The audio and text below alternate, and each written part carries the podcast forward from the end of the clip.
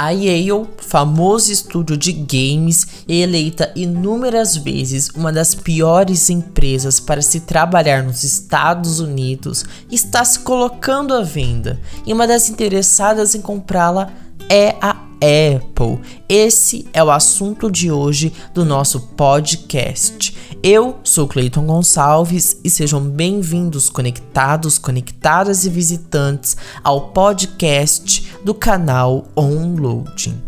Parece que vem aí nem a própria Yale tá suportando ser dela mesma e tá se colocando à venda entre as diversas empresas interessadas, como por exemplo a Amazon Disney, a que mais está colocando ali no martelinho é a Apple. A gente tem que admitir que os jogos da Yale não são ruins. O que destrói a empresa e a jogabilidade é a forma descarada na qual ela trabalha para monetizar como por exemplo lançar vários pacotes de expansões sem sentido no The Sims 4. Um exemplo muito descarado é aquele exemplo: ah, ela lança lá, não vem com os animais na, no jogo base, ela lança o pacote de animais. Aí, se você quer colocar uma roupa, ela vai lá, lança outro pacote com os itens de roupa. Ah, mas se você quer colocar um acessório, ela vai lá e lança outro.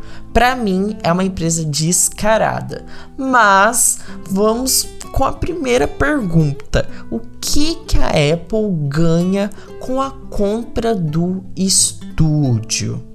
Uma coisa que é óbvia é a expansão da empresa em um setor novo. A maçã ela está saindo de uma empresa que é apenas de venda de produtos e está expandindo seus serviços. Atualmente ela já conta com alguns como o iCloud, o Apple Fitness Plus e o Apple Arcade. E falando nele, o Apple Arcade é o que a empresa está mirando nesta jogada. Hoje em dia, o arcade é um serviço de assinatura de jogos que a empresa ajuda ali no desenvolvimento, ela ajuda outras empresas, mas os jogos não possuem em si o título de Apple Original, pois são estúdios terceirizados que produzem ali alguns títulos e muitos deles já são famosos aí por estarem disponíveis na loja e ali com a mensalidade você vai pagando ali 10 contos, se não me engano 15 contos por mês, fica disponível para né, os assinantes. Com a compra, a maçã elevará o serviço para outro patamar em pouco tempo, começando ali com a expansão dos jogos, trazendo títulos famosos da Yale para os devices da maçã. Em seguida, ela pode dar um salto ainda maior, alcançando o público mais forte, que são os jogadores de PC, PlayStation e Xbox, tendo em vista que a própria Yale já tem um serviço de assinatura para essas plataformas aí já fica mais fácil também, né? Conectados e conectadas. Porque o serviço tá ali já desenvolvido, ela já tem alguns grandes jogos, mas não para por aí também, né? A Apple ela tá desenvolvendo, tem vários mods por aí, que ela tá desenvolvendo o seu próprio óculos de realidade aumentada. Ah, mas o que, que isso tem a ver? Lógico que, né?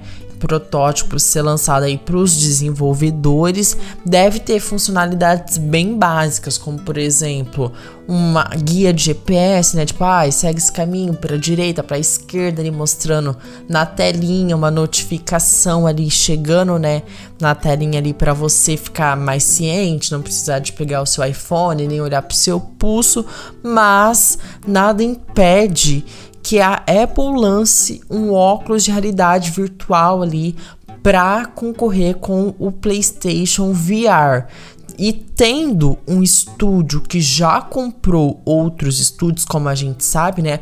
A eu ela é famosa por ter comprado outros estúdios que tinham grandes franquias, ter acabado com eles e ter colocado a sua própria marca tendo essa, né, essa empresa Yale, fica mais fácil o trabalho, porque a tecnologia que a Yale tem se juntando com a tecnologia da Apple seria bem mais fácil, né? Adiantaria bem mais rapidamente o trabalho do que começar tudo do zero, como por exemplo, recrutando profissionais da área, sendo que você já tem ali grandes profissionais dentro da empresa empresa. E pra gente, os consumidores, os meros consumidores finais, a gente pode esperar uma gestão melhor da empresa, trazendo talvez apenas jogos por assinatura? Talvez, a gente não sabe, mas eu duvido muito que isso ocorra. Lógico que ela pode ali lançar jogos por fora, né, jogos por assinatura, lançar combos, né, porque a Apple adora fazer isso com os seus serviços, porque o arcade em si, ele já é ótimo como um jogo de, como um jogo não, né, como uma plataforma de assinatura. E com certeza ela vai bater de frente com Xbox Live e a PSN Plus.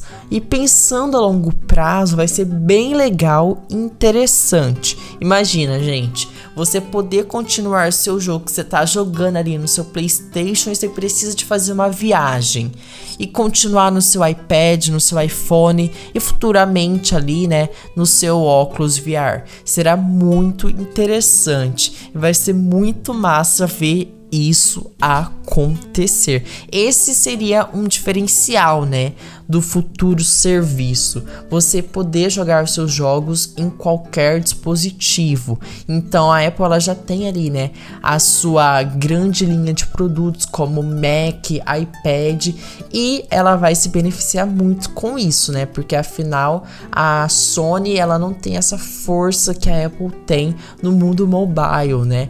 Principalmente no quesito que a gente tem ali né, de integração entre os dispositivos e muito menos, né, a Microsoft, né, que, que já lançou ali os seus Lumias que eram incríveis, mas acabou, né, porque não teve a força dos desenvolvedores. Então essa seria uma das vantagens do Apple Arcade Plus Plus, né, entre aspas assim. Mas não termina por aí, né, gente? Muita gente fica ali com o pé atrás quando o assunto é a Apple, né? Porque a empresa ela é conhecida por sua exclusividade. Eu acho que a maçã não vai cagar nessa aposta, porque até mesmo a, o Apple Music já tá liberado ali para Android PC, então eu acho que ela não vai retirar todos os seus jogos ali das plataformas concorrentes e deixar apenas para o seu iDevices. Bom, o que, que você acha da ideia da Apple comprar a Yale? Vota aqui na enquete que eu coloquei aqui embaixo ou nos conte aqui no Twitter usando a hashtag OnloadingOn. Eu sou Cleiton Gonçalves e vejo vocês no próximo episódio do podcast Onload. Um bom dia, boa tarde ou boa noite para todos vocês. Vou ficando por aqui e até o próximo episódio. Um beijo!